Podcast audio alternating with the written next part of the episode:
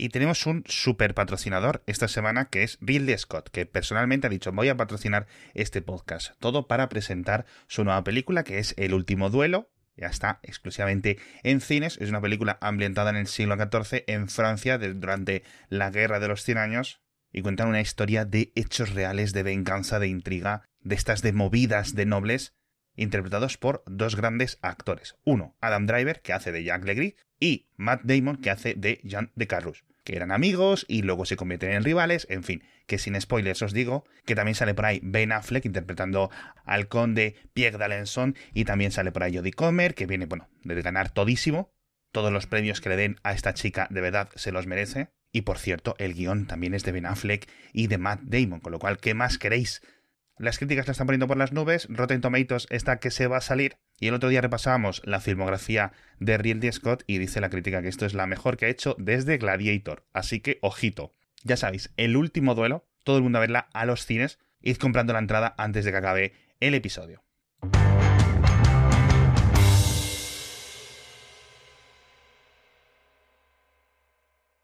Pues yo tengo que ponerme a verlas, macho, porque yo he hecho una cosa que es eh, bueno, ya te dije hace unos pocos episodios que me había puesto con. Me había puesto con Boy ayer un día por casualidad y, ahí sigo. Pero es que cuando la gente luego a veces leo comentarios para ahí me dicen, no, es que vosotros siempre. ¿Cómo mm. veis tantas series? A ver, es que ver es. es en minúsculas, porque cuando me veo por tercera vez o por cuarta vez en esta ocasión Voyager o Enterprise o alguna de las series de Star Trek, etcétera, pues como podréis entender, no le presto la misma atención que le presto a cuando estoy viendo una película en el cine. Es, como cuando pones la radio. Es algo más, es algo intermedio, pero por ejemplo me lo pongo en el Alexa para cocinar. O por ejemplo me voy a la cama y me lo pongo eh, en pequeñito con, el, con, la, con la ventana flotante mientras juego al ajedrez, ¿sabes? Sí. intento para quedarme dormido, ¿no? Eh, si me salto un capítulo porque veo que la descripción, porque sé perfectamente qué episodio es y porque me aburrió, pues me lo salto. No tengo ningún problema, hmm. obviamente. ¿Pero por qué? Porque ya la he visto. Claro. ¿Vale? No voy a buscar los, los episodios guays específicamente, pero pues sé cuándo hay que prestar atención y cuándo no hay que prestar atención. Y es una forma diferente de disfrutar las cosas, ¿no? Cuando series que ya has visto muchas veces, pues es esto. Lo que he disfrutado mucho, que hacía mucho que no la veía, era de IT Crowd, que la he ah, visto hace unos mm. días. Sí, porque no sé, creo la pusieron hace unas semanas en Netflix. Y dije yo, pues nada, pues va a caer. Y efectivamente ha caído. Y me he visto las cuatro temporadas de golpe, que es una experiencia muy diferente a la original, porque la original era 2006, 2007, 2008, las tres, las tres primeras temporadas.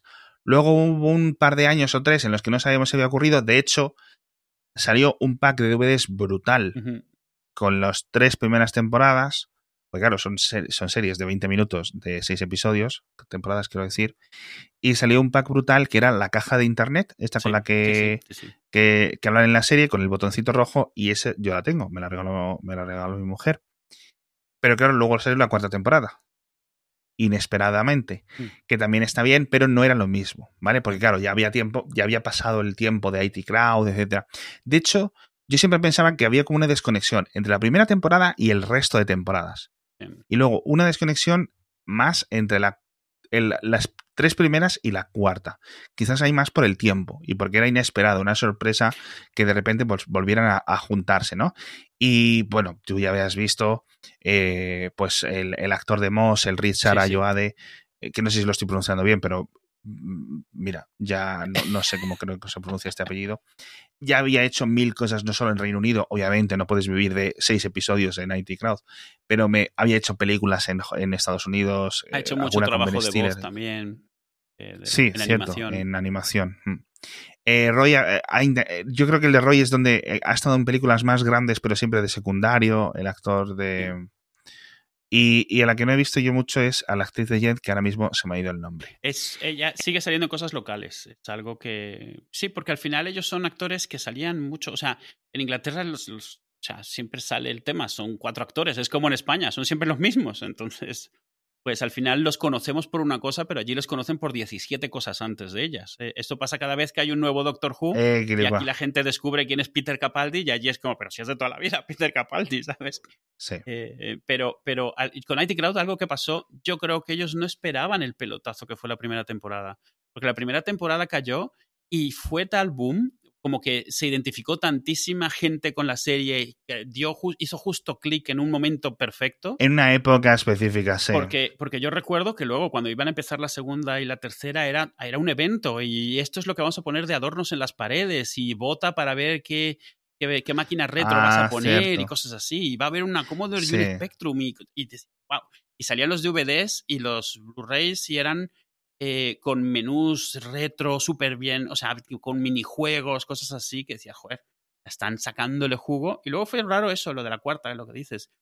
Eh, hace poco intenté ponérsela a, a Ilse y a Alan y lo que más les costó, y yo creo que es algo que como somos mayores, yo te incluyo ya en esto, somos capaces de ver series con risas sin mucho problema.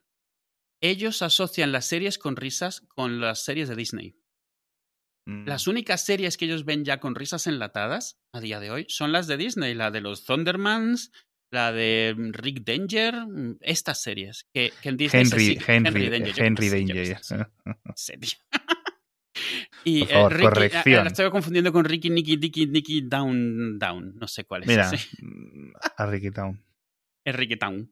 Eh, y esas todas tienen risas, risas que además ellos están acostumbrados a oír dobladas. O sea, en los doblajes las risas también las doblan muchas veces y entonces son peores porque son risas que se grabaron en los años 50 probablemente el disco de risas que se usa. Y, y para ellos es cutrillo escuchar cualquier cosa con risas, no lo pueden evitar, es un poco como a lo mejor a tu generación era ver algo en blanco y negro. ¿Sabes? Eh, automáticamente ver algo en blanco y negro, pues lo pone en cierta categoría aunque sea injusto, aunque no esté en ella, aunque no, no entre en ese estereotipo, es imposible separarlo. A ellos les pasa eso con las risas enlatadas. Y, y- y les pasa lo mismo con Friends, ¿cierto? O sea, Friends Sí. no entienden cuál es lo, gran, lo tan guay de Friends porque lo ven y les desespera un montón. Y la última, yo creo, gran serie con risas enlatadas probablemente fue Big Bang Theory, pero yo, ahora es algo que prácticamente ya no se hace en comedia, eh, en comedia grande y, y les costó mucho y no han podido. O sea, le- les puedo poner sketches sueltos o escenas sueltas y les hacen gracia, pero los episodios completos les dan, les aburren, les desesperan, sienten que van muy lento porque las risas no las registran, solo registran las pausas. Es, es, es diferente. A ver, hay niños, eh, digo, digo niños porque son niños aún, eh, gente de esta generación alfa, ¿vale? Em, donde están los tuyos, están las mías, etcétera, que, que pueden ver y, y van a disfrutar de y van a rescatar un montón de series Sí. de, de otros años, ¿no? Y sin ningún problema. Y las van a adoptar como algo suyo, igual que han adoptado la generación Z, a- se ha apropiado de, de Office, por ejemplo. Básicamente, o sea, tienes gente de 18 años que considera The Office su Los Simpson. Literalmente. Sí. O sea, es algo con lo que han crecido, algo que se saben de memoria y ya está. O gente que hace en España lo mismo con Aquí no hay quien viva.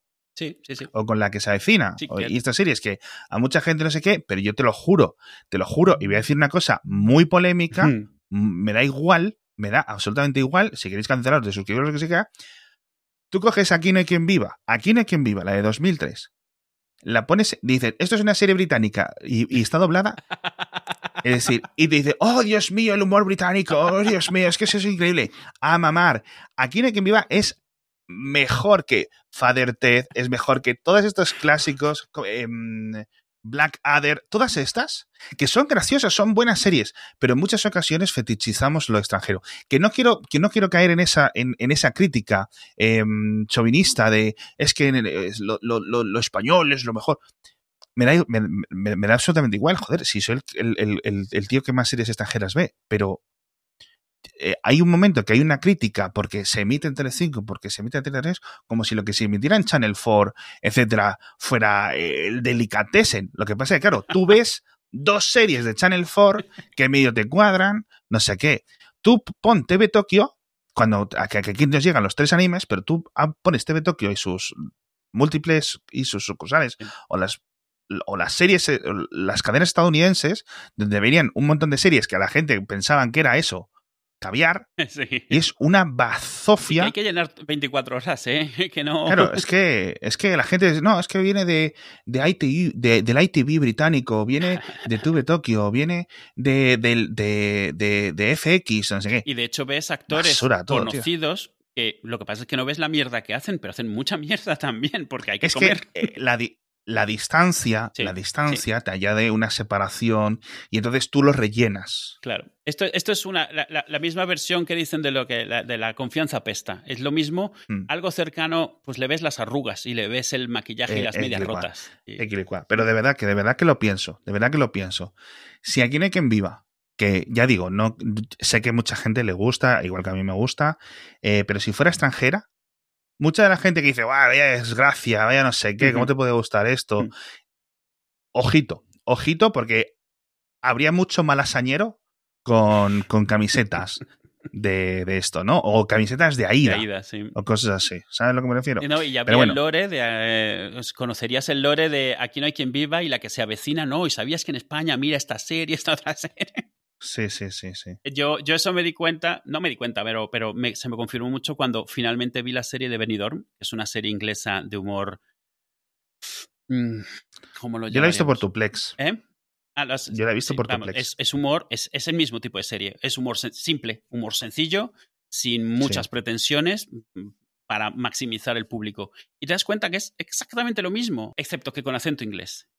Es, es realmente la diferencia. Eh, vamos, yo a la serie de Benidorm la vi porque era de Benidorm y era como, vale, me la estoy comiendo, pero esto es... Es curioso, es, a ver, es que el planteamiento es curioso, que se haga una serie británica sobre las andanzas, etcétera, de los británicos en España, porque te, Claro, no es lo mismo, claro. pero los franceses, un francés no tendría ningún motivo extra para verlo. No, no, por supuesto. Quería hablarte de una cosa, porque justo antes me estabas comentando y, y no se quería que se me pasara el tema de las balas, y una de las grandes balas perdidas, que siempre lo comentamos en este podcast, es la trilogía del Hobbit. Mm, que es una desgracia y etcétera. Y uniéndolo con el tema de la cancelación de, perdón, de la maldición de hacían falta de los patrocinadores, es en plan, cuando empiecen a volar, eh, cruzo los dedos, los, las propuestas de las agencias o en, en- en- se empiezan a mover, oye, vamos a empezar a mover, Amazon Prime Video quiere promocionar esto Sí. y se empiezan a mover la promoción. Cartelería, banners, etcétera, y pues la agencia que lo lleva, igual que en muchas ocasiones, pues dice, oye, vamos a trabajar con podcast, porque cada vez por suerte se hace más, ¿no? Sí. Y, y dicen, oye, pues mira, con esto se hemos trabajado en el pasado. la gente le hacía falta y las campañas les quedan bien, etcétera. Otro día, otro día, si quieren los oyentes, nos podemos meter un poco más, ahora que ya estamos haciendo relativamente algunos más de campañas. Si quieren saber cómo se cocina por dentro, es decir, cómo se llega a conseguir una campaña, cómo se prepara una campaña para que aparezca en un podcast como el nuestro o en otros podcasts, eh, digamos, de este formato nativo, Eso puede ser interesante. no me importaría comentarlo porque es bastante interesante cómo se hace la, la salchicha. Dicho esto, cuando empiezan a llegar por ahí los copies, las propuestas, los briefs de el nombre que tenga la serie del mundo de Tolkien de Amazon. Porque yo estoy por. Yo. Si la maldición empieza a intensificarse, estoy por rechazarla. No. Aunque, en plan, se lo cuentas a mí yo de 18 años, o a mí yo, mejor dicho, de 15 años, viendo el Hobbit, perdón, viendo la comunidad del anillo, y dices, mira, pues dentro de 22 años te van a pagar porque cuentes lo maravillosa que es. Ojalá, ¿eh? Yo- vamos a ver, no hace falta que nos patrocinen para que os digamos durante años que veáis esta serie, Sí. pero no quiero que no quiero que, No quieres que que la la maldición, maldición sí. siga, la maldición siga. En fin, y volviendo al tema del Hobbit. Me he cruzado con un vídeo de un chico que sigo en TikTok que siempre cuenta cosas de- del mundo de Tolkien, etcétera, y ponía un trozo suyo en una participación en un podcast. Y decía, un cambio que podría haber hecho la película, las películas del Hobbit mucho mejor. Y es, de la forma que interpreto yo su idea, básicamente convertir el Hobbit en la princesa prometida. Ah, Me explico. Es decir, que se podría plantear con el actor Ian. Holm. ¿Ian qué? Ian Holm. El actor de Bilbo, Ian Holm.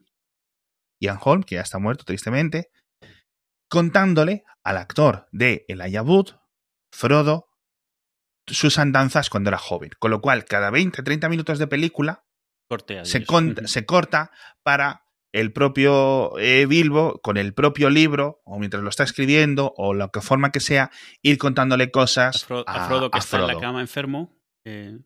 eh... sí, antes de que, efectivamente, antes de que Frodo se vaya. No, técnicamente se lo debería de estar contando antes de la Comunidad del Anillo. Sí. Y ahí, digamos, que pueda unificarse con esas historias que me contabas, tío, de no sé qué, de tus viajes y tus aventuras. Y ese cambio de formato entre acción, es decir, lo que es la narrativa principal, y la sacada hacia el mundo un poco más actual, en cierto sentido, de Bilbo contándole a Frodo eso, rollo la princesa prometida, que hace eso en tres o cuatro partes, ¿no? a lo largo de la película. En plan, no te creo, abuelo, ¿cómo va a pasar eso? No sé qué, ¿no? Pues hubiera sido fantástico. Y me parece una idea a posteriori, pero que me hubiera. me encaja muy bien, me encaja muy bien. No creo que hubiera solucionado lo que es la película del Hobbit. Pero a lo mejor lo hubiese, la hecho más llevadera. Dices más. Pero lo, eh, hubiera, podido hacer más llevadera. Sí.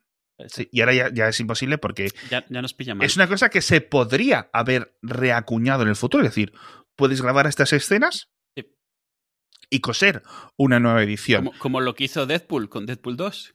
Que introdujo todas las escenas con el de la princesa prometida hacer, hacer algo ya con, con Ian muerto es imposible y con el Aya ya que tiene la edad de... Y que además está a punto de ser cancelado del todo ahora mismo. Eh, pero bueno, todo el mundo necesita. Lo dice Duo porque anda el tío está invirtiendo en NFTs y no sé qué, no sé cuánto. Sí, pero invirtiendo en NFTs de un artista que, pues como en su momento dibujó para revistas para adultos, pues tiene algunos dibujos que son con los que son. Pero no el Aya. A ver, que es, vamos, explícalo, explícalo, porque ha quedado. Yo no quería meterme mucho en ello, pero ya que lo cuentas. No, no, no, a ver, si, si, es más una cosa genérica. O sea, el Aya ha comprado arte de un artista, eh, NFTs de un artista, no ha comprado arte. Recordemos lo que son los NFTs. Compras la compra de un artista que en su momento era dibujante de, viñetas para. ¿Era para Hostler o para Playboy? No me acuerdo. Está estas de adultos con chicas en pelotas. Y eh, los, los chistes, las viñetas de esas revistas en su momento eran las que eran, para un público masculino que compraba revistas de chicas en pelotas. Entonces son extremadamente sexistas y ocasionalmente racistas, porque era lo que pedía el público de esas revistas y porque en la época no estaba mal visto. Pero al final de cuentas es el mismo artista, es el mismo artista que hace 30 años o 40 años hizo esto. Entonces están cancelando a Elijah de rebote porque están cancelando al artista al cual le compró eh, estos NFTs. Entonces, bueno, a ver qué surge de aquí, porque sabemos que esto se puede salir de madre muy fácil como no controles bien el tema de las, de las comunicaciones. Bueno, pues, y si lo cancelan, pues me da igual.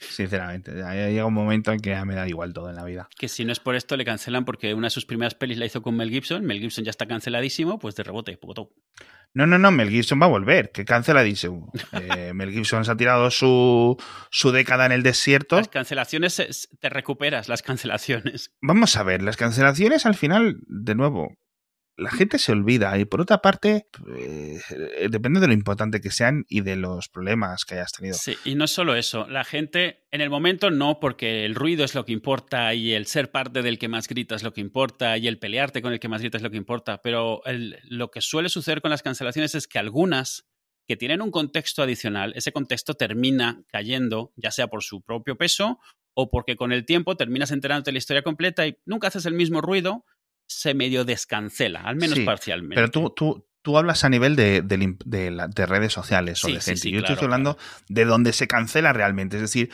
¿por qué? Porque, gente gritando en Twitter y en, redes sociales hay siempre. Es decir, cuando ese, ese grito se utiliza como excusa a las productoras para no aprobar X o para, dejar de, lado una.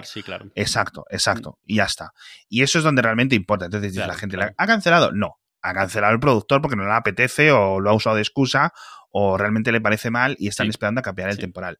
Pero que realmente que la gente lo sepa. Es decir, muchas veces se dice, no, es que en las redes sociales, es que la política, no, es que no, como esto, la corrección política.